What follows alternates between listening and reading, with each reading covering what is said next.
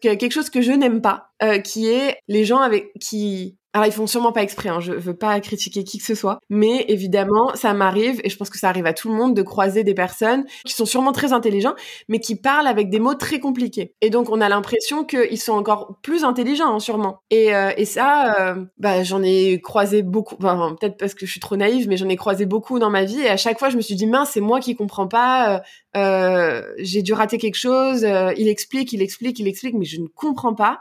Et c'est là où euh, je me suis rendu compte qu'en fait, c'était, enfin moi, c'est vraiment que mon avis, hein, mais moi je trouve que ça c'est pas un talent de savoir parler très compliqué d'un sujet, c'est pas un talent. Par contre, de savoir le vulgariser, ça c'est un talent.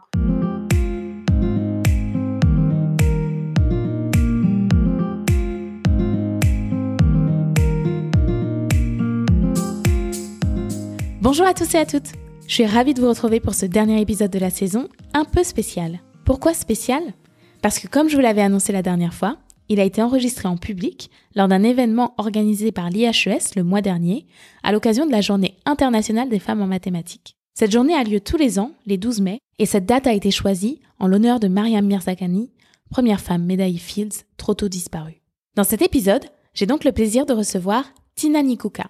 Mon intro d'aujourd'hui sera un peu différente, car au cours de l'événement, des chercheurs et chercheuses se sont chargés de faire les transitions entre les différentes parties. Je vous laisse donc le plaisir de découvrir la présentation de Tina par Veronica Fantini, chercheuse à l'IHES. L'échange ayant dû se faire dans une version plus courte que d'habitude, car en direct, on a décidé de prolonger le plaisir avec Tina, et donc la partie live est suivie d'une discussion enregistrée un peu plus tard, juste toutes les deux cette fois. Je vous laisse donc entre les mains de Veronica qui va faire l'introduction.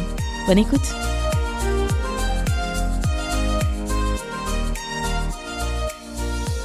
Cette deuxième partie de l'événement est conçue euh, dans le format du podcast Tête à tête chercheuse. Et maintenant, j'ai le plaisir euh, d'introduire euh, Tina Nikoka, postdoctorant au Centre Borelli, le laboratoire de mathématiques de l'ONS Paris-Saclay. Tina est lauréate du prix Jean Talon pour les femmes et la science 2022 de la Fondation L'Oréal UNESCO en partenariat avec l'Académie des sciences. Tina travaille sur le traitement d'images et plus particulièrement sur le développement d'algorithmes capables de détecter la falsification. Elle collabore notamment avec la police et les journalistes qu'elle sensibilise et forme aux enjeux de la vérification de l'information. En plus, elle transmet activement ses savoirs aux plus jeunes, des primaires aux lycéens. Tina, Nathalie, je vous laisse la parole. Merci. Donc merci beaucoup Véronica pour l'introduction. Donc effectivement, j'ai le plaisir d'échanger aujourd'hui avec Tina Nikuka. Donc euh, Tina, je t'ai découverte lors de l'exposé que tu as donné aux Assises des mathématiques, que j'ai adoré et que je vous invite euh, à aller regarder. Il est disponible en, en replay. Euh, et donc j'ai tout de suite pensé à toi quand on m'a fait l'honneur de me proposer de participer à cet événement. Et donc je te remercie d'avoir accepté l'invitation. Euh, donc effectivement, notre échange sera construit sur le même format que celui du podcast. Donc on va commencer par parler de ton parcours. Ensuite, on s'intéressera à ta vie de chercheuse et on finira avec ta carte blanche. Donc euh, démarrons avec la première partie. Est-ce que tu peux brièvement nous présenter ton parcours général du lycée au doctorat? Et on reviendra sur quelques points spécifiques après. Donc déjà, euh, merci pour l'invitation. Merci pour l'invitation au podcast. Donc au lycée, alors, euh, je sais que c'est cette partie-là qui peut être intéressante. J'étais pas euh, très bonne élève, mais euh, j'étais bonne élève dans les matières que apparemment je choisissais. C'est ce qu'il y avait écrit sur mon bulletin de notes. Et les matières que je choisissais, c'était bah, mathématiques.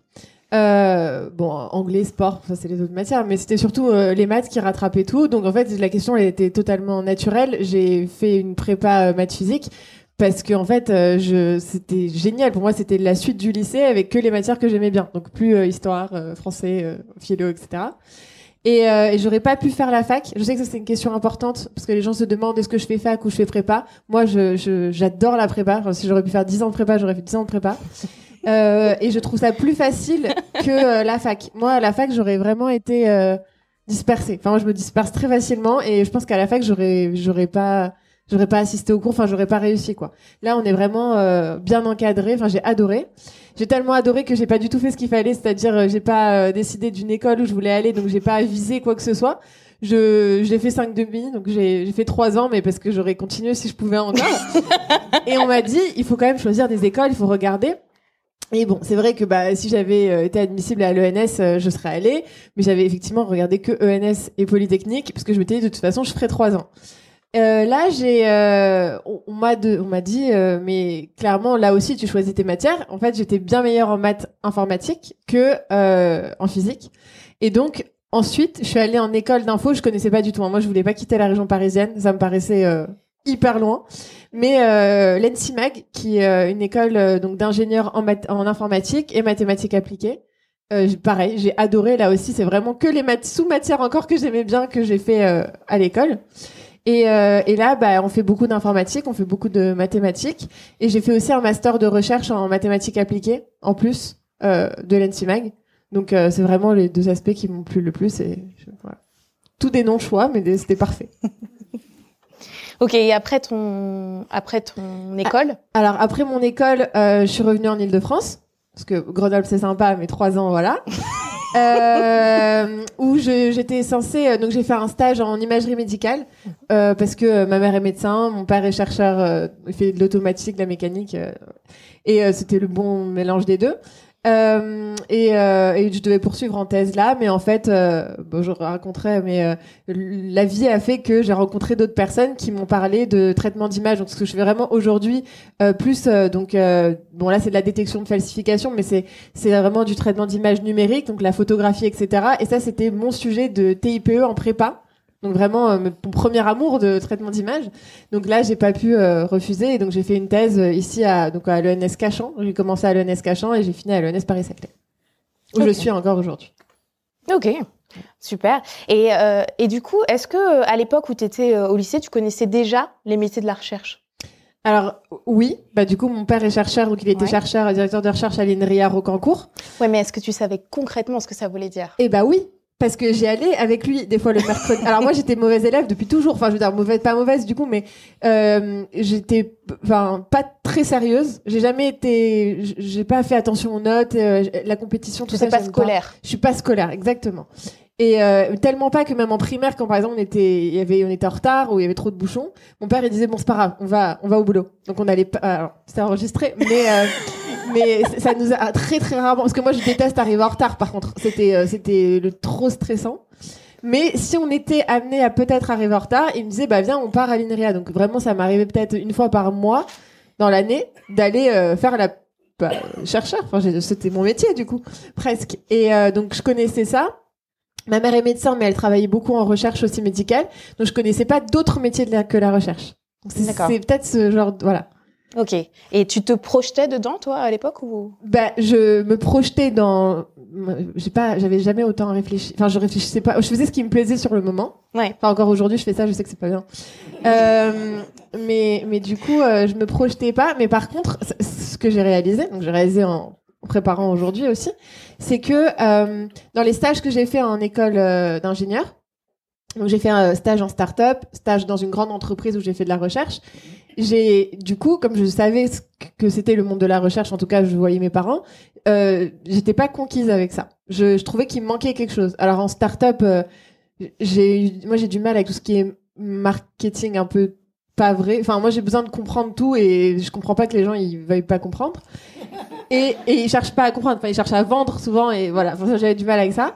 Euh, et dans la grande entreprise, j'ai trouvé ça très bien. On a beaucoup de moyens, on fait de la vraie recherche. Recherche, hein, je suis dans un vrai euh, département de recherche, mais tout est euh, cloisonné. Donc si tu, tu travailles sur cette équation, tu travailles que sur cette équation. Et moi, je sais pas bien faire une seule chose, mais je sais faire plein de choses. Et, et j'ai trouvé que là, en tout cas dans l'équipe dans laquelle je suis, donc dans l'équipe de traitement d'image du centre Borelli de l'ENS, euh, bah, je peux faire plein de choses et enfin, hyper variées. Et donc, euh, je pré- et c'est ce que je voyais à travers mon père, par exemple. Et euh, donc voilà. Donc je savais qu'il y avait autre chose qui était mieux. Donc c'est pour ça que. Ok. Et donc, si tu te projetais pas dedans, alors à quel moment euh, tu situes le moment où tu as su que c'est sûr, c'est ça que tu veux faire? Bah, donc j'ai fait start-up, j'ai fait entreprise. Euh, c'est, euh, j'ai fait une année en fait avant de commencer ma thèse, j'ai fait une année euh, de d'ingénieur de recherche, on peut dire. Et euh, c'est là où, euh, bah, donc moi, moi aussi, mon, mon domaine du coup s'applique aux réseaux sociaux. Enfin, c'est même moi qui l'ai appliqué aux réseaux sociaux parce que à la base c'était traitement d'image, enfin, l'aspect mathématique, etc. Et quand j'ai vu que je pouvais rassembler ce que j'aime avec ce que je fais. En sachant que, vous avez compris, j'ai toujours fait ce que j'aimais bien parce que je sais pas faire autre chose, mais, mais là, c'était vraiment, en plus, les, les, ça rajoutait la, la légitimité dans ma, ah, enfin, dans ce que j'apportais à l'équipe, quoi. Et c'est là où j'ai réalisé que, ah oui, en fait, euh, je, peux ne jamais déconnecter parce que ma vie de tous les jours, je peux l'appliquer, euh, je peux appliquer les maths que je fais à ma vie de tous les jours, finalement. Donc, euh, c'était un tout, quoi. Je me suis dit, ah, c'est ça, c'est ce monde de la recherche publique où je fais des choses où je suis pas obligée de mentir pour le vendre, euh, ou euh, enfin plein de où c'est utile gratuitement, tout ça, ça m'a plu. Ok, t'as trouvé l'endroit qui te correspond. Quoi. Ouais. Ok.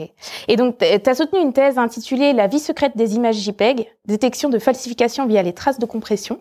Euh, Est-ce que tu peux nous expliquer brièvement en quoi consistait ta thèse? Oui. Alors c'est beaucoup plus facile que ce que ce que vous pouvez penser. Hein. C'est vraiment pour le coup, j'aime beaucoup mon. Bon, alors bien sûr, en- pendant les trois, quatre, bon, moi j'ai fait quatre ans, du coup, pendant les quatre années de thèse, on fait énormément de choses.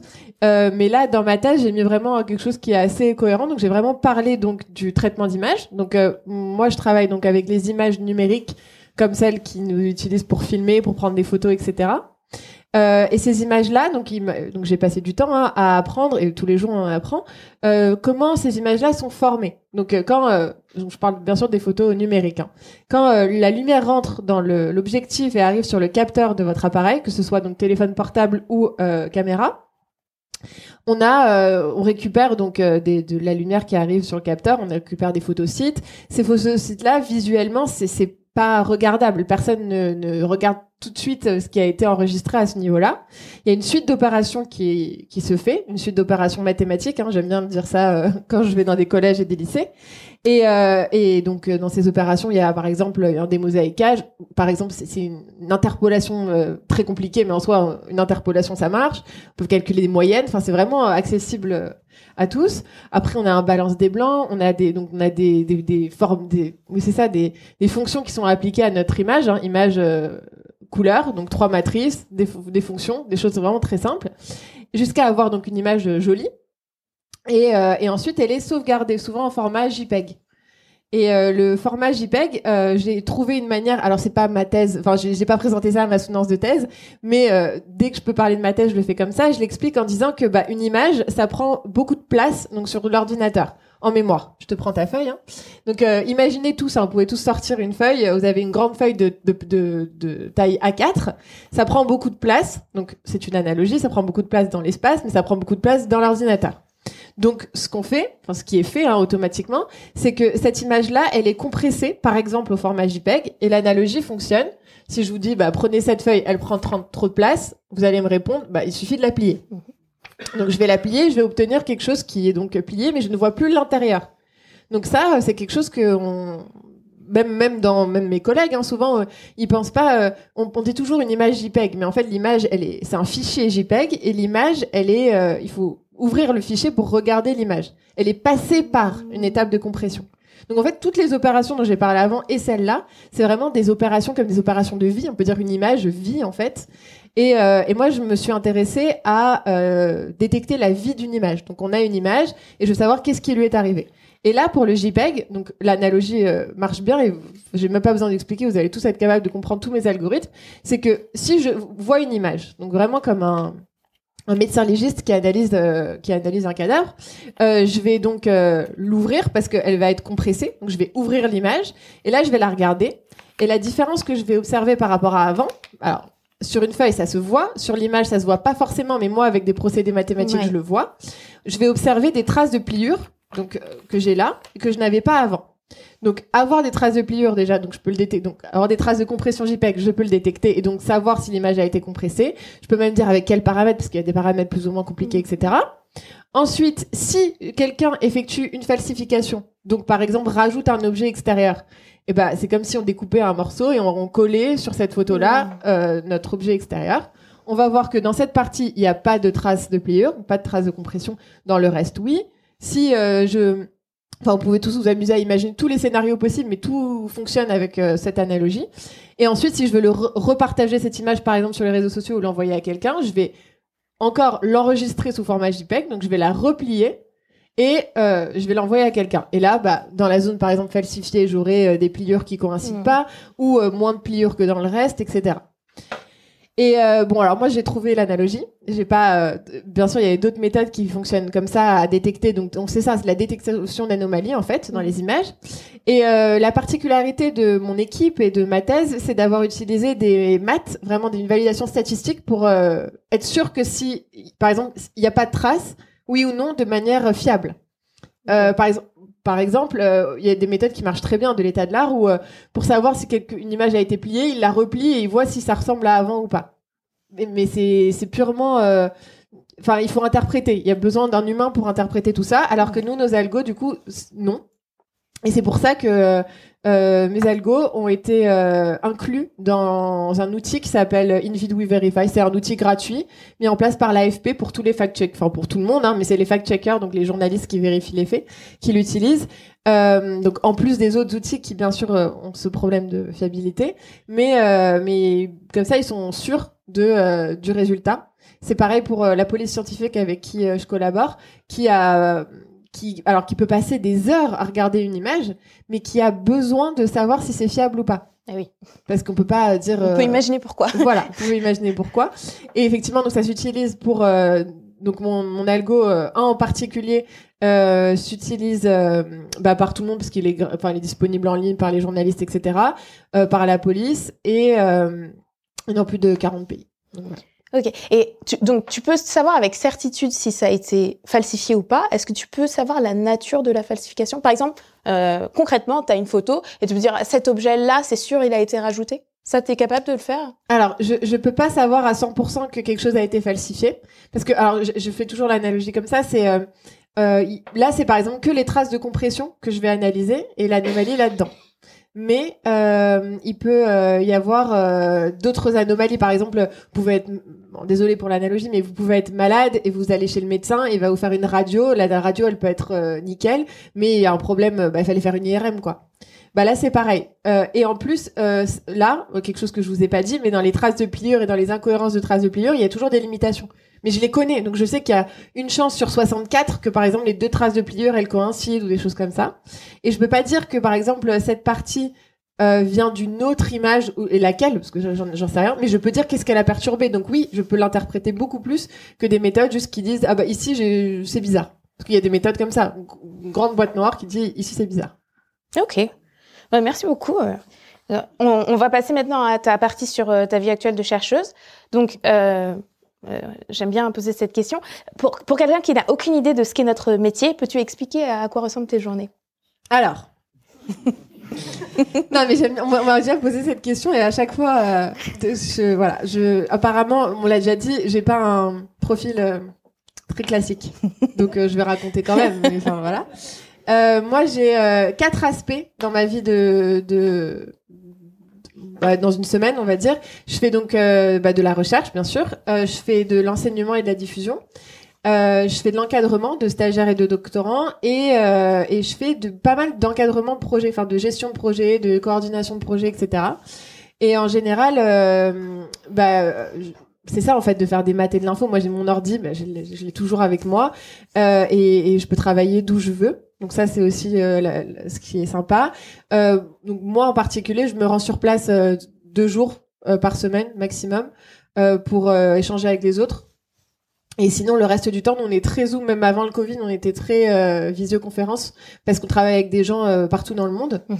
Même des collègues qui passent deux trois mois dans l'année dans d'autres laboratoires, etc. Et, et même mon enseignement, ce que je donne, alors donc je donne des cours. Pendant ma thèse, je donnais des cours à des enfants à la MIS, c'est la maison d'initiation et de sensibilisation aux sciences. Donc c'est euh, des ateliers scientifiques qu'on fait avec des enfants du CE2 à la troisième. Ils viennent en sortie scolaire et on fait un sujet euh, scientifique euh, comme Jamie dans C'est pas sorcier. et, euh, et donc je faisais ça. Donc ça, évidemment, bah, c'était sur place, c'était de 8 heures. À... Enfin, ils commencent, à- ils commencent tôt les enfants. Et euh, là aujourd'hui, je donne des cours euh, à des journalistes. Euh, ça, par contre, c'est pure euh, visioconférence, c'est une formation complémentaire pour un diplôme universitaire. Et donc là, ça, ça change. Mais j'ai- j'ai- j'aime toujours donner cet aspect de cours. Et, euh, et donc mes journées, euh, elles, elles se ressemblent pas parce que j'ai toujours ces quatre choses-là, mais j'essaye d'avoir quand même un rythme de euh, une après-midi où je le garde pour moi et ma recherche parce que sinon euh, je vais pas y arriver. J'ai à peu près des réunions tout le temps, sinon en visio ou en présentiel. Et euh, le jeudi, j'essaye de, bon, ça, ça, finit toujours en réunion quand même, mais j'essaye d'aller sur place parce que c'est ça que j'avais beaucoup aimé quand je voyais mon père travailler, c'est les échanges avec les autres. Mhm. Donc c'est important d'aller sur place et voilà. Même si j'échange beaucoup, euh, pas sur place moi. Moi je peux échanger. Ok, donc tu viens de nous dresser un beau panorama Voilà, de tout toutes les choses euh, que tu fais. Euh, et donc, euh, naturellement, euh, la question que j'ai envie de te poser, c'est quelle est la partie euh, de la recherche que tu, euh, que tu aimes le plus, dans laquelle tu prends le plus de plaisir? Et ben c'est celle-là, oui, c'est la partie euh, travail en équipe. Euh, échanger avec les autres, euh, mais, mais pas parce qu'on a euh, réunion de telle heure à telle heure. C'est, euh, enfin même là, par exemple, on pourrait échanger toi et moi, et euh, on parlerait de quelque chose qui va après me faire penser à quelque chose, et j'ai envie de le, de le développer derrière, quoi. Donc ça, c'est la partie que j'aime le plus. Euh, aussi la diffusion. Enfin, je j'aime. Alors, je pré quand je donne des cours ou des conférences à des même des plus jeunes, j'apprécie beaucoup faire ça. Euh, et c'est sûr, bah, ça prend du temps, etc. Mais après, ça me donne un- un- une énergie incroyable. Non, mais je sais Ah pas bon? pourquoi. Après, Enfin, après, alors peut-être pas. Alors si juste après, oui. Après, je, je me repose. Il y a un mais petit coup de barre à un moment quand même, en général. mais je, je, je sais pas. J'ai, je, ça, ça me redonne de la force pour, euh, pour euh, continuer à faire ce que je fais. Donc ça, j'aime beaucoup. Mais sinon, ouais, c'est vraiment le travail en équipe, les projets, euh, euh, faire des liens entre les choses et tout. J'aime beaucoup ça. Ouais. Ok, et à contrario, est-ce qu'il y a des choses que tu aimes moins? J'aime pas du tout euh, le côté euh, écriture d'articles pour euh, conférence parce qu'il faut publier. Enfin, écrire bien sûr, parce qu'il faut euh, partager le- ce qu'on a découvert et même ça nous force à comprendre ce qu'on a fait, les journaux, etc. Très bien.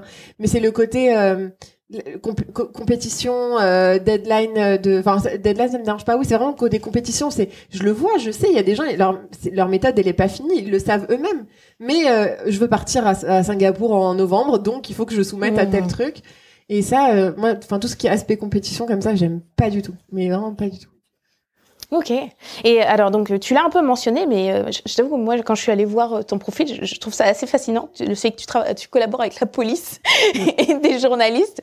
Euh, Est-ce que tu peux nous en dire un petit peu plus sur ces, sur ces collaborations? Qu'est-ce que ça veut dire concrètement, etc. Ouais, alors la police, c'est pas n'importe, enfin, c'est pas, malheureusement, c'est pas n'importe quelle police euh, qui fait la route et des choses comme ça. Enfin, c'est la police technique et scientifique, donc comme les experts, mais de France. et et c'est la partie numérique. Donc c'est pas la partie où ils viennent récupérer l'ADN euh, sur les scènes de crime. Et avec eux, donc on avait travaillé déjà il y a longtemps euh, dans le cadre d'un projet qui s'appelle DEFALS, détection de falsification, où en fait on avait réuni, enfin l'ANR avait réuni euh, toute la France qui travaille sur ces sujets-là. Et eux, c'était nos, nos, enfin, ils étaient dans notre consortium, on était deux, eux et nous. Et eux, ils nous donnent des cas d'usage en fait. On, ils mettent pas en avant nos algos parce que bah ils ont pas de site internet public bien sûr. Ils nous donnent des cas d'usage, alors à l'oral seulement, parce que pareil, on n'a pas le droit de regarder les images euh, policières.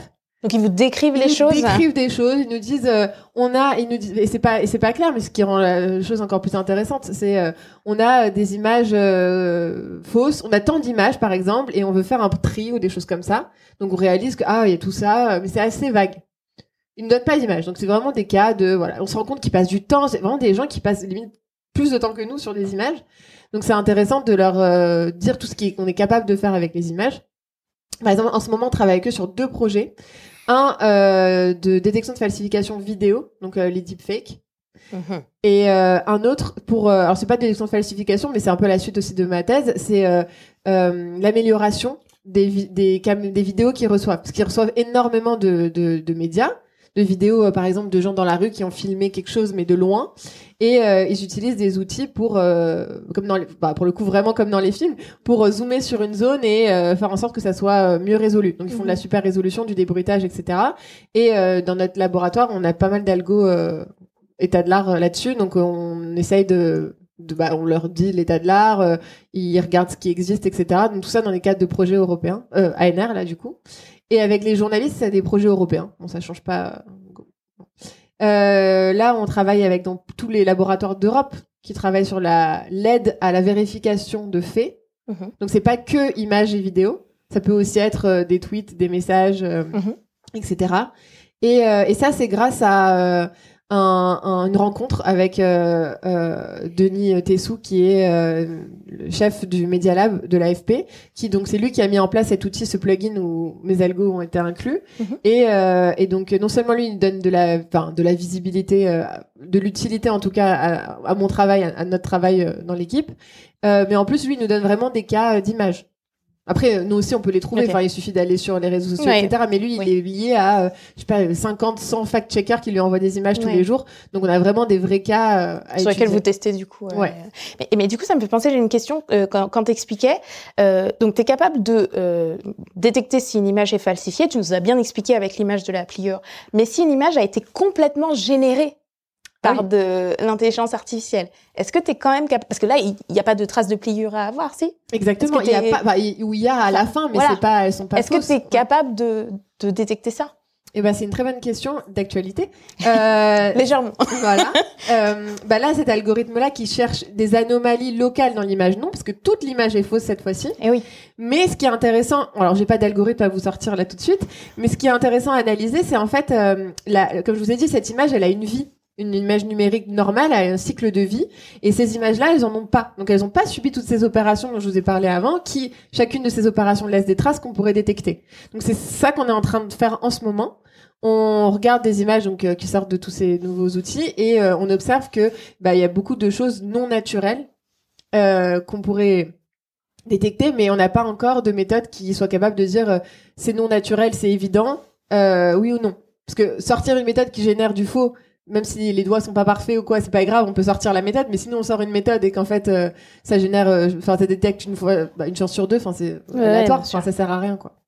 Donc ça c'est un peu, ouais, c'est plus difficile, mais effectivement on travaille là-dessus. Ouais. Ok. Bah, on compte sur vous hein, parce qu'on a besoin un petit peu. Après il faut pas oublier que toute image, c'est- enfin faut le voir comme un dessin, je veux dire. euh. ok, me- merci beaucoup. Bah, du coup, on, on va on va conclure l'échange avec ta, ta carte blanche. Donc, de quoi as-tu envie de nous parler aujourd'hui? Eh ben moi je voulais parler de quelque chose euh, qui me qui me tient à cœur que en fait euh, j'ai déjà eu l'occasion de présenter donc à plein de publics différents euh, ce que je faisais. Et et moi j'ai jamais pu poser une question. Enfin c'est en général les gens qui m'invitent et qui me posent des questions.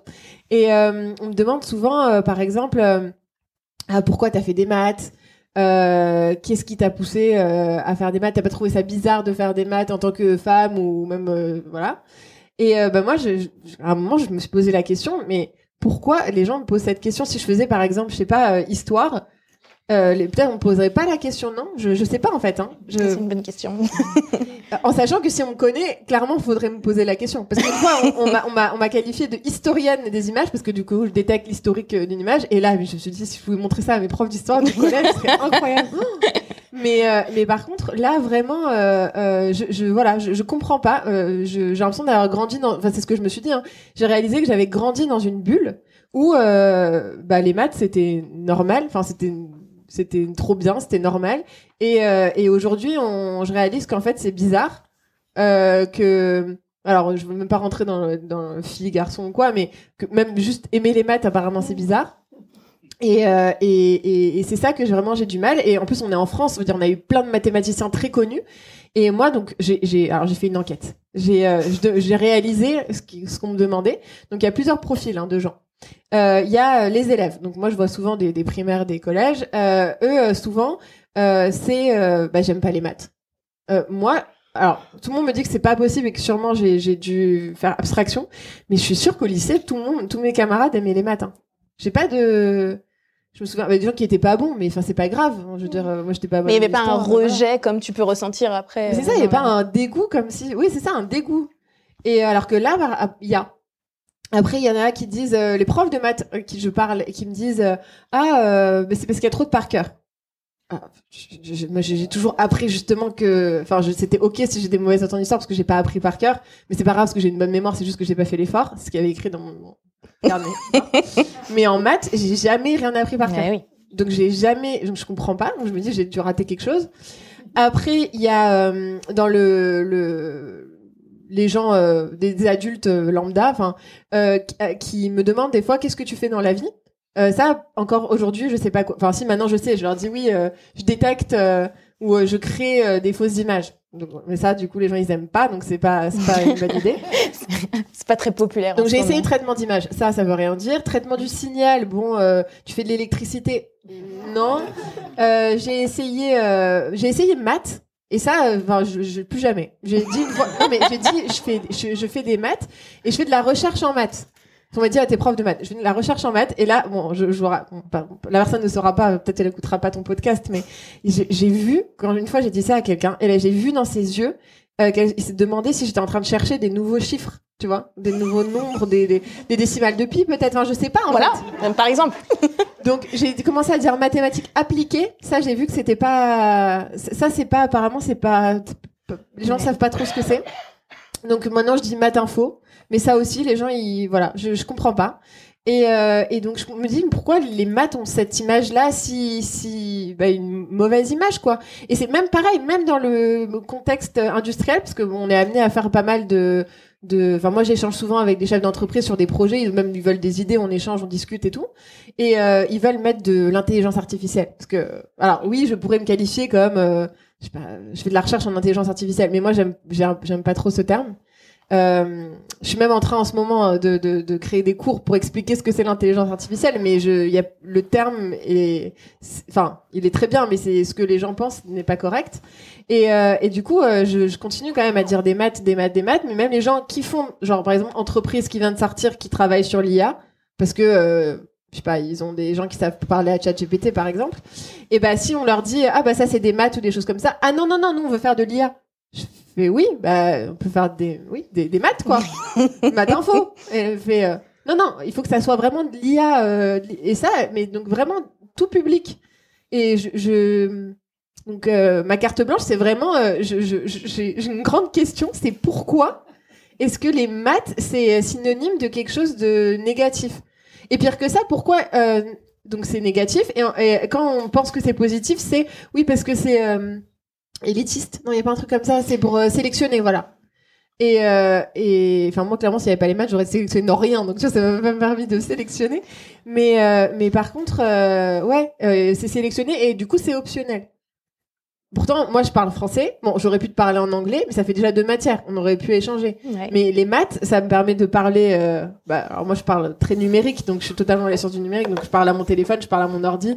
Enfin, tout ça, c'est des maths. Euh, je veux comprendre comment marche, enfin comment euh, les arbres, la nature, etc., la physique. Enfin, tout c'est avec le Ouais, langage des sûr. maths. Donc euh, je voilà. Donc c'est ma grande question. Donc ta carte blanche, c'est ton interrogation sur l'image des maths. énorme euh. interrogation sur. euh, Mais écoute, le fait déjà que tu sois en contact avec euh, un jeune public, euh, le fait qu'on fasse des événements comme ça, euh, le podcast, tout ce genre de choses, ça peut aider peut-être à, à changer les maths, euh, l'image des maths, on va dire.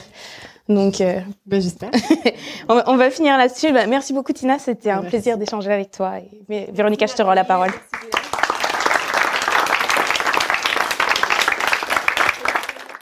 Donc maintenant, euh, si vous avez des questions, je vous invite à lever la main. Oui.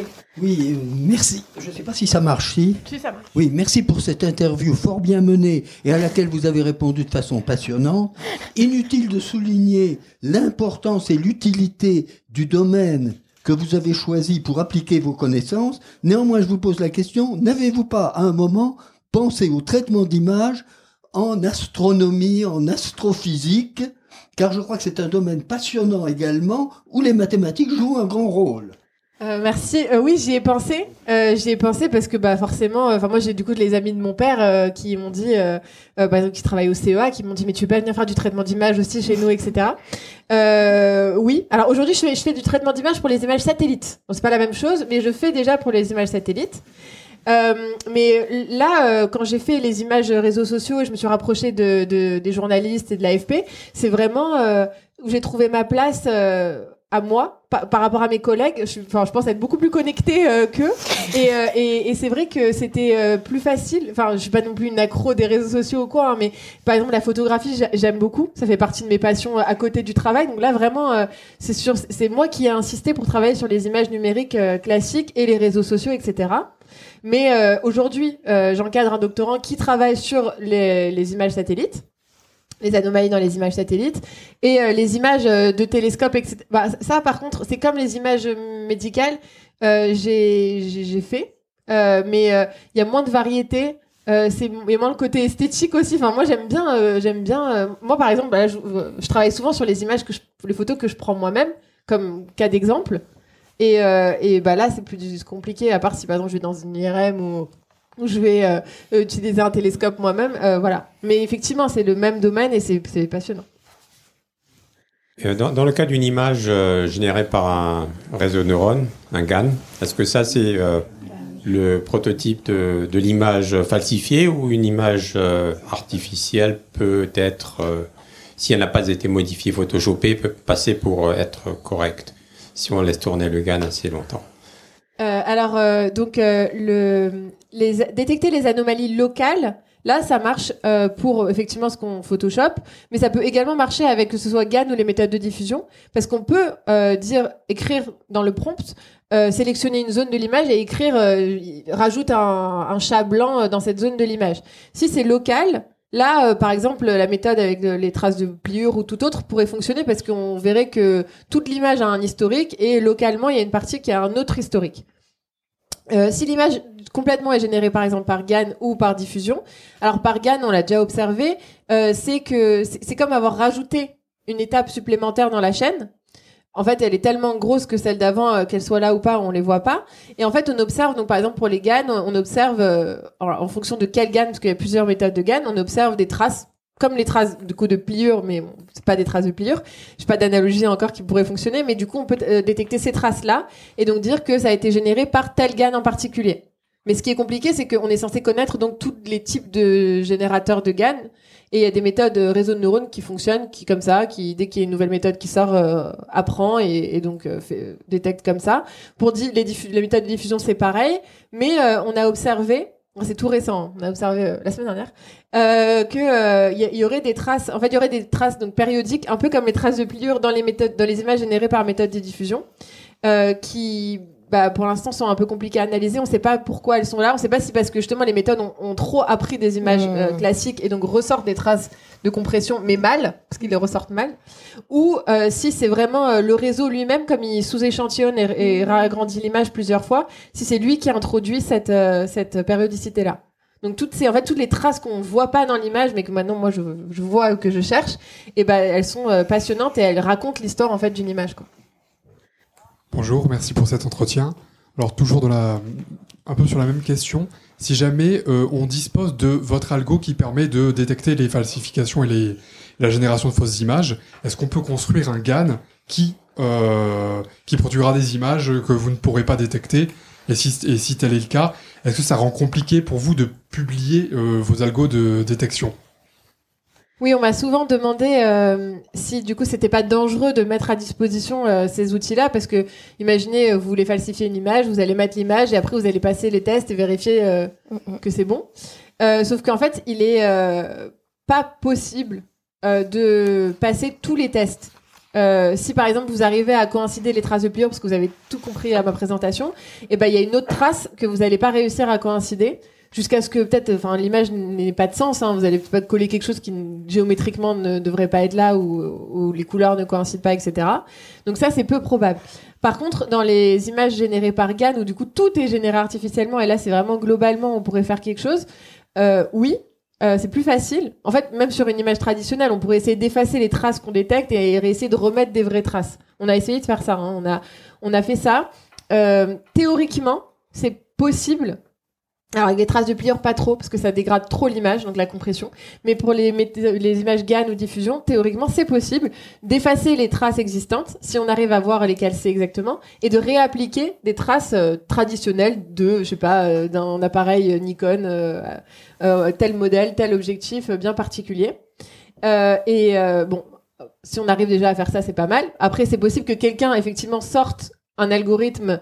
Il suffit juste pour n'importe qui d'appuyer sur un bouton et de, de nettoyer son image, de Mhm. réappliquer des traces euh, traditionnelles. Et oui, ça c'est possible. Donc ma solution, enfin ma solution, la solution que je pense que tout le monde est d'accord avec euh, dans le dans, dans mon domaine, c'est que les images, euh, faut pas pas y croire.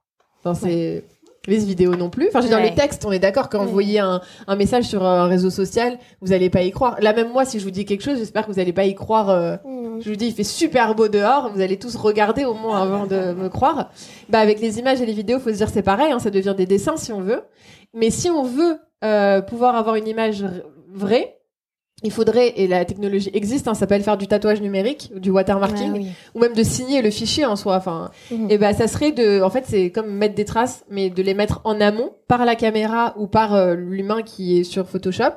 Euh, soit à chaque fois qu'il y a une opération qui est effectuée, ça rajoute dans, Mhm. dans les données, euh, il y a eu ça, ça, ça, ou au moins ça dit ça a été prêt avec tel appareil, tel tel euh, tel moment peut-être je sais pas on peut mettre toutes les infos qu'on veut mais ça permettrait de certifier l'image. Et ça euh, technologiquement on sait le faire. Il y a même des appareils photo qui le font mais il faudrait euh, légiférer quoi. Faudrait dire euh, il faut faire ça partout. Si l'image a une signature qui l'authentifie alors je sais pas les plateformes de réseaux sociaux automatiquement vont mettre un petit euh, Mm. une flèche verte voilà. Ça, c'est ce n'est que mon idée. Je, je, je sais pas, faudrait faire ça. Mais oui, c'est clairement, c'est détecter des falsifications, c'est intéressant. Pédagogiquement pour les enfants, c'est moi j'adore. Je trouve ça un moyen hyper facile de d'expliquer les maths. Ah oui. Euh, les algos euh, sont utiles dans certains cas, hein, bien sûr, je dis pas ça, mais l'utilité vraiment pour résoudre le problème, il y a un moyen. Mais moi, je suis pas avocat, euh, ministre ou quoi que ce soit. donc, euh, je- Merci beaucoup, Tina, et merci, Nathalie. Merci. Donc,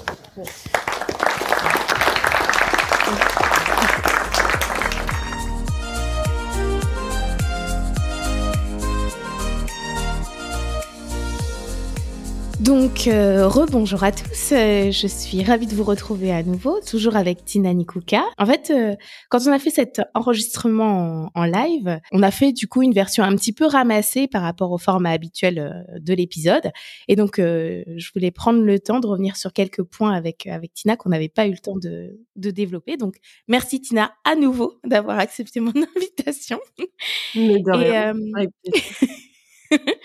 donc déjà, c'était vraiment très très. J'ai passé un, super moment avec toi pour ce- ce- cet enregistrement en, en, live. Donc je suis ravie de, poursuivre un petit peu. Donc un point euh, sur lequel je voulais revenir, donc c'est que tu nous as parlé de ton parcours en, en nous donnant les grandes lignes. Et donc dans toutes ces discussions que j'ai pu avoir avec des chercheurs et chercheuses, il y a des choses qui reviennent souvent, dont deux en particulier. Euh, le fait que tout le monde a eu à un moment des rencontres déterminantes de personnes sans qui bah, on ferait sans doute pas ce qu'on fait aujourd'hui. Et aussi le fait que souvent le hasard, il a joué un rôle non négligeable dans, dans la position qu'on qu'on occupe euh, aujourd'hui.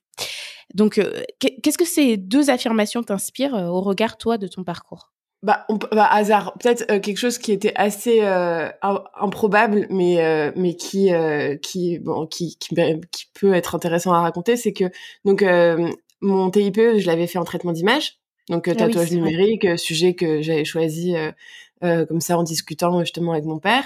Euh, mais euh, et après, quand je suis arrivée en école d'ingénieur, moi je savais pas, euh, enfin j'avais pas mis une tatouage, enfin le tatouage d'image, moi c'était un projet euh, une fois pour un TIPE. Et en fait, euh, en deuxième année, on avait un cours qui s'appelait multimédia, donc hyper large. Et euh, j'avais euh, choisi ce cours parce que ça avait l'air quand même assez sympa, enfin, assez sympathique. La preuve, c'est ce que je fais aujourd'hui. Et en fait, le prof a commencé à parler pendant super longtemps de tatouage d'image. Genre, ça faisait, c'était une grande partie du cours. Et, euh, et moi, je pensais que c'est vraiment un, un, un- je sais pas, euh, une application, un- quelque chose de tout petit, quoi, une niche. Enfin, ce qui est peut-être le cas, hein, mais du coup, moi maintenant, je suis de très proche de cette niche, mais mais en fait, euh, j'ai trouvé ça incroyable que le prof parle de ça, qu'on fasse des projets là-dessus, etc. Et je lui avais dit, je lui avais dit, euh, euh, j'ai fait ça en TIPE, j'adore ce cours, on fait ça encore maintenant. Tu verras plus tard, je ferai ça aussi. Du coup, quand je suis arrivée en thèse, après, je lui ai envoyé un mail, je lui ai dit, t'as vu? C'est- proche, quoi. Je fais ça, je fais ça maintenant, et je l'ai revu en conférence, donc j'ai trouvé ça cool de lui de lui avoir montré que j'ai dit ça en rigolant à l'époque, mais au final, bah, c'est vrai, quoi. Ok, ok, ok. Bon, bah super. Et, euh, et donc, euh, bah, terminons avec euh, la, la partie recherche qu'on avait abordée aussi lors de l'entretien à l'IHES. Donc, une question que j'aime bien poser, c'est des choses qui tournent autour de la légitimité. Est-ce que tu sais à quel moment tu t'es sentie chercheuse?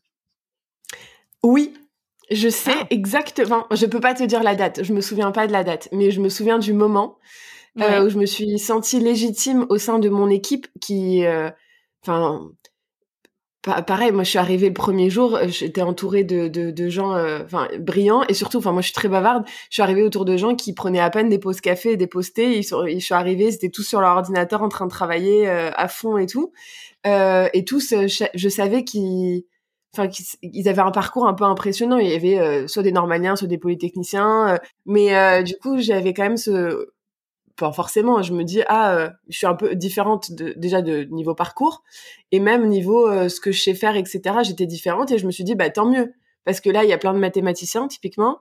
Moi j'ai fait euh, l'informatique donc déjà je me démarque là donc là je me sentais un peu plus légitime. il s'avère que ces mathématiciens sont en fait très très bons en informatique également donc bon au final voilà. Mais un jour, euh, quand j'étais, euh, j'étais, je me souviens, j'étais assise sur une table, j'étais en train de discuter avec euh, mes collègues, et en fait, euh, je me suis sentie légitime parce que j'ai vu que bah, par la différence que j'apporte, j'étais légitime. Parce que justement, ces personnes que je considère vraiment comme des génies, et bah, ils avaient quand même besoin de moi pour certaines choses qui sont euh, Enfin, il y a sûrement, sûrement. Hein, il y en a qui savent beaucoup mieux coder que moi. Il y en a qui sont bien meilleurs que moi en maths.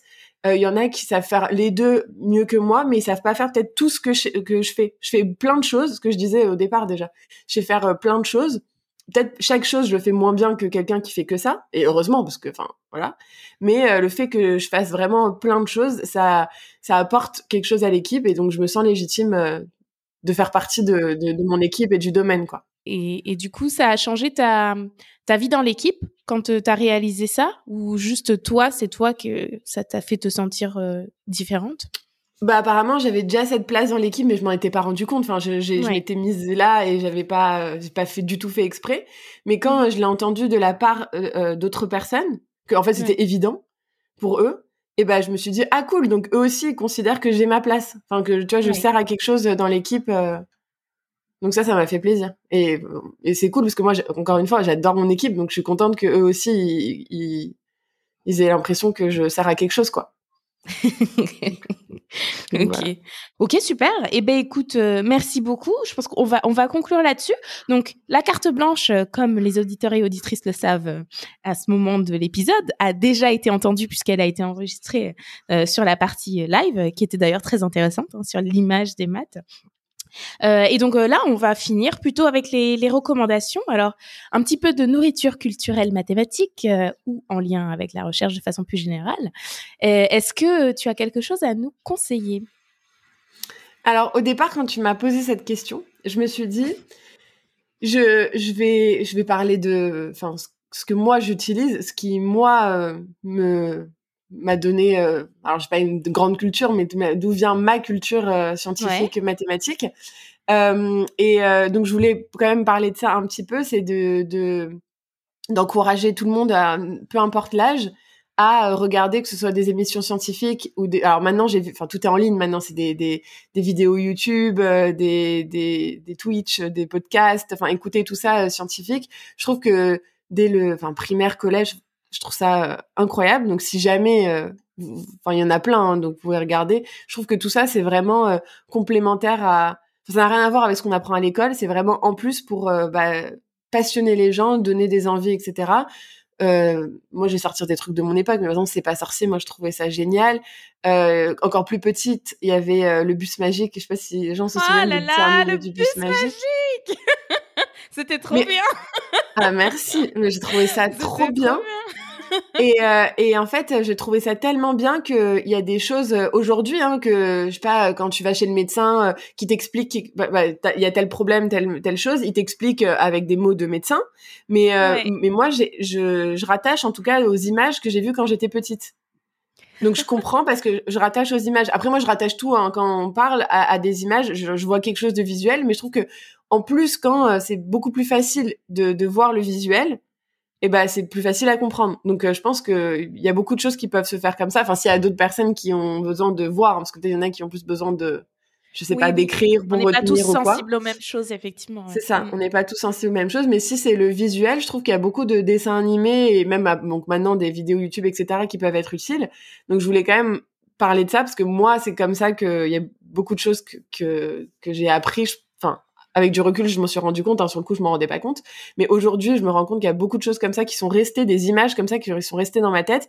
Et tout ce que j'ai appris dans le reste de ma vie, que ce soit à l'école ou au travail, eh ben, je les ai, je les ai collés en fait à cette image-là que j'avais en tête. Donc euh, voilà, ça, ça, j'ai trouvé ça vachement bien. Et sinon, euh, non, j'avais un, un bouquin à conseiller qui est euh, qui a été écrit. Alors ça, c'est parce que moi, donc j'aime beaucoup tout ce qui est vulgarisation scientifique.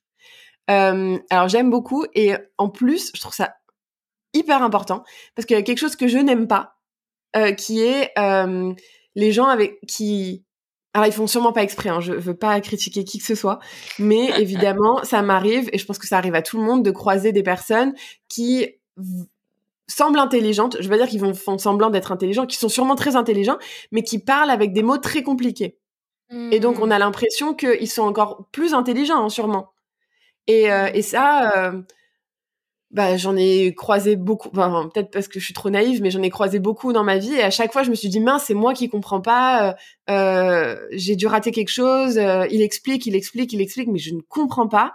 Et en fait, j'ai mis beaucoup de temps. Bah, typiquement, comme maintenant c'est mon sujet et je pense le maîtriser, là, je me rends compte quand c'est mon sujet qu'en fait non, c'est cette personne qui dit n'importe. Enfin, elle dit pas n'importe quoi, mais elle a pas bien compris. Juste, elle utilise des mots très compliqués parce qu'elle répète des choses qu'elle a dû entendre de gens également euh, experts, mais donc elle pense que si on, on, colle plein de mots d'experts les uns au-dessus des autres, tout de suite ça fait quelque chose de très brillant. Et, euh, et c'est là où euh, je me suis rendu compte qu'en fait c'était, enfin moi c'est vraiment que mon avis, hein, mais moi je trouve que ça c'est pas un talent de savoir parler très compliqué d'un sujet, c'est pas un talent. Par contre de savoir le vulgariser, ça c'est un talent. Ah, Après, on m'a souvent dit aussi, ah, ce que tu fais là, c'est un peu enfantin. C'est, enfin, je peux comprendre que des personnes pensent souvent que quand j'explique quelque chose, que euh, je, j'ai l'impression que je parle à des enfants de 7 ans, mais c'est pas vrai. C'est que moi, dans mon cerveau, déjà pour comprendre, je l'ai, je l'ai ramené à, à ces images-là. Euh, parce que c'est comme ça que ça marche. Donc après, euh, bah, je, si vous voulez, si ça vous fait plaisir, je peux rajouter des mots compliqués pour vous faire plaisir, mais en soi, euh, je le fais pas pour rabaisser quoi que ce soit, quoi. Et il y a il y a beaucoup de chercheurs hein, qui font de la, la vulgarisation. Hein. Il y a, enfin, ils sont très connus, ils ont sorti des livres en physique, il y en a plein. Enfin, c'est génial. Et dans mon domaine, il y en a aussi. Donc je pensais que ça, ça méritait d'être dit. Il y a donc Annie Farid, qui est un chercheur américain à Berkeley. Il, il, était rapporteur de ma thèse. C'est le grand ponte de mon domaine. Hein il a euh, créé la détection de falsification. Enfin, c'est tout, tout a été parti de ses travaux. Et il a, en plus, donc ça, je trouve ça vachement bien, en plus de toutes les algos qu'il a fait, toutes les, tous les livres techniques qu'il a sortis, il a aussi sorti euh, ce livre qui s'appelle Fake Photos, qui a vraiment, c'est très court à lire. Hein. Moi, je suis pas très grand livre qui met trop longtemps. Euh, ça fait 200 pages, c'est en anglais c'est c'est pas un livre d'histoire hein, c'est un c'est pas enfin il raconte pas une histoire mais c'est un on peut dire un espèce de, de manuel pour euh, donner les clés pour détecter les fausses images. Alors ça c'était avant Midjourney et, tout ce qui est ensuite les tout ce qui est généré généré. Mais justement je trouve ça encore plus important d'avoir euh, ce guide là pour comprendre déjà les images et, euh, et pour être capable d'aujourd'hui euh, regarder ce que c'est euh, les sorties de mid-journée, etc. Et je trouve ça vachement bien. Je pense que, alors déjà, moi ça m'intéresse parce que c'est mon sujet. Je pense que ça intéresse beaucoup de personnes parce que les fausses images. Donc on a quelques histoires d'images fausses qui a pu y avoir, des, quelques quelques aides pour savoir comment visuellement déjà détecter qu'une image est fausse. Forcément, on en apprend sur la vie d'une image, ce que j'avais présenté quand je parle de ma thèse. Mais en plus de ça, je trouve que c'est un super exemple de chercheur qui euh, a transformé en soi euh, ses travaux. Enfin, je je sais pas, il n'y a pas d'HDR aux États-Unis, mais si jamais, je pense qu'il devait faire euh, passer son habilitation à diriger les recherches. Donc c'est une espèce de, de, de, thèse, mais sur tous les sujets qu'il a fait après sa thèse, un, mmh un, éventail de, de, de, sujets de recherche. Euh, et ben en vulgarisé, il, et ben ça aurait donné ça quoi. Et je mmh. trouve ça vachement, je trouve ça vraiment bien, parce que c'est bien de partager la science avec ses collègues chercheurs, mais c'est encore mieux de partager avec le monde quoi. Oui, c'est important, effectivement. Donc, voilà. Donc c'est fake, euh, ça c'est fake photos de Annie Farid. Super. Bah écoute, je mettrai le, la, le titre et le nom de l'auteur en description de l'épisode. Très belle recommandation qui m'a donné envie. Merci beaucoup. euh, bah, du coup, moi aussi, je vais faire ma, ma recommandation et donc qui fait écho avec ce avec quoi tu as commencé parce qu'il s'agit de vidéos sur YouTube. C'est une série collaborative qui s'appelle MMM, Merveilleux mathématiciens et mathématiciennes donc euh, dans laquelle euh, en fait il y a une vingtaine de vulgarisateurs, donc de vulgarisateurs qui sont euh, très connus euh, dans les domaines liés aux maths, donc parmi lesquels par exemple on peut trouver Michael Launay qu'on ne présente plus, Alexandre Morgan du podcast Math en tête, Claire Lomé qui est autrice du livre euh, Vous reprendrez bien un peu de maths, Manu Oudar qui a un spectacle euh, qui s'appelle Very Math Trip, Yvan Monca de la chaîne euh, YouTube Mathétique. En gros toutes les pointures euh, de, de- du monde de la vulgarisation euh, euh, liées maths. Euh, et donc, euh, en fait, l'idée, c'est qu'ils choisissent, euh, donc chaque, dans chacune vidéo, ils choisissent un célèbre mathématicien ou mathématicienne. Euh, et il nous raconte sa vie et il présente de façon vulgarisée une partie des travaux qu'il ou elle euh, ont effectués. Donc, euh, dans les vidéos, on y trouve les portraits de, de grandes figures historiques comme David Hilbert, euh, Léonard Deleur, Sofia Kovalevskaya, Hypatie, Jacques Bernoulli, etc., etc. Mais on y retrouve également des figures bien plus récentes comme John Nash, Marjorie Rice ou Marina Wiaskowska, qui, est dernière lauréate euh, de la médaille Fields. Et euh, le principe, c'est euh, donc fait de façon un petit peu, un petit peu fun, c'est-à-dire que les vulgarisateurs et vulgarisatrices s'affrontent en prétendant que celui que il ou elle ont choisi, c'est lui, le ou la meilleure mathématicienne. Et donc il y a un lien hein, entre chacune des vidéos. Ça peut se lire en fait à la suite. À la fin de chaque vidéo, ils font la transition vers le vulgarisateur ou la vulgarisatrice suivante et donc le, le sujet de, de son choix. Et donc, euh, bah, j'ai- trouvé ça génial. Euh, on sent la patte de chacun et chacune euh, des vulgarisateurs, vulgarisatrices, qui est donc différente à chaque épisode, euh, qui sont donc de durée aussi différente, l'angle, la façon de présenter les choses. On apprend plein de choses, même sur des figures qu'on pensait déjà connaître, on apprend quand même des choses. Et, euh, et ce que je trouve génial, c'est que ben, les, les questions, les résultats que ces mathématiciens et mathématiciennes euh, ont fait sont vulgarisés et de façon très accessible. Euh, et donc, ça donne une bonne idée sans être un spécialiste, sans même faire des maths. Ça donne une bonne idée très rapidement euh, des, des sujets d'intérêt euh, du ou de la protagoniste de l'épisode. Donc, euh, je, je- trouve que c'est vraiment, euh, c'est vraiment génial. C'est sur la chaîne YouTube euh, Tomate, T-H-O-M-A-T-H-S. Euh, donc, euh, je mettrai, euh, comme d'habitude, le lien dans la description. C'est à consommer sans modération. hein. Moi, je, honnêtement, j'ai commencé et les vidéos s'enchaînent. Je me suis un petit peu fait attraper. J'en ai regardé plus que ce que je voulais et pouvais sur le temps que j'avais normalement. Et, euh, et donc, euh, ben, n'hésitez pas à aller regarder. C'est- vraiment très chouette. Donc, bah, écoute, on, on- on va conclure avec ça et on va finir avec la question que j'aime bien poser euh, toujours en, en fin d'épisode. Qu'est-ce que tu souhaites accomplir? Je sou- bah j'aimerais bien savoir ce que euh, ce que je voudrais faire plus tard. Parce qu'on m'a souvent posé bah, toi-même tu m'as posé la question euh, qu'est-ce que tu veux faire plus tard? Comment tu où tu te vois dans quel métier? Eh ben je ne sais pas. Euh, donc j'aimerais euh, être capable de de vraiment euh, imaginer euh, le, la carrière parfaite que je voudrais avoir. Parce que aujourd'hui ce que je fais j'adore mais c'est pas du tout normal entre guillemets. Enfin il y a pas de là on a la liberté donc on peut faire ce qu'on veut mais j'ai pas euh, c'est pas et pas un poste exactement qui qui rentre dans ce que je fais. Euh, j'ai pas la liberté de faire tout ce que je veux. J'ai pas enfin c'est parce que je suis pas je suis pas le ch- chef de de, de plein de choses enfin. Et euh, et euh, ouais j'aimerais euh, être capable de de, de de savoir quel est le poste parfait, enfin niveau professionnel, hein, je parle. Cette année, 2023, j'aimerais euh, savoir vers où je me mène euh, niveau carrière, parce que j'ai vu que dans le milieu académique, il faut avoir un, un parcours. C'est pas comme j'ai fait toute ma vie à euh, ah bah ça j'aime bien, je vais faire ça, bah ça j'aime bien, je vais faire ça. Il faut avoir un plan de carrière. Donc j'aimerais avoir un plan de carrière, que ce soit donc dans le milieu académique ou pas, mais j'aimerais peut-être, euh, faudrait que je m'y mette quoi, à savoir ce que j'ai envie de faire euh, plus tard, avoir un plan et le suivre. Donc, trouver ta place, c'est ça? Trouver, ouais, voilà, c'est ça, trouver ma place, ne pas m'ennuyer, enfin, du coup, trouver quelque chose vraiment qui, qui va euh, remplir tout- toutes les cases que je souhaite. Voilà, donc j'aimerais bien trouver, ouais, ma place dans, dans ce, ce monde académique ou pas, ou, ou les deux, ou je, je sais pas. Ok. Eh ben, écoute, c'est tout ce que je te souhaite alors. Merci beaucoup, Tina. c'est gentil. Merci. Et voilà qui conclut ce pétillant et rafraîchissant moment avec Tina. Je dois dire que j'ai été vraiment impressionnée par tout ce qu'elle a déjà accompli à son jeune âge. J'ai beaucoup aimé son point de vue sur la vulgarisation, sur sa nécessité et sur le fait que ce n'est pas un exercice si simple. Il mérite que l'on s'applique et que l'on s'adapte à son audience. Je partage complètement son avis. Ce sont là les clés pour réussir à délivrer correctement son message.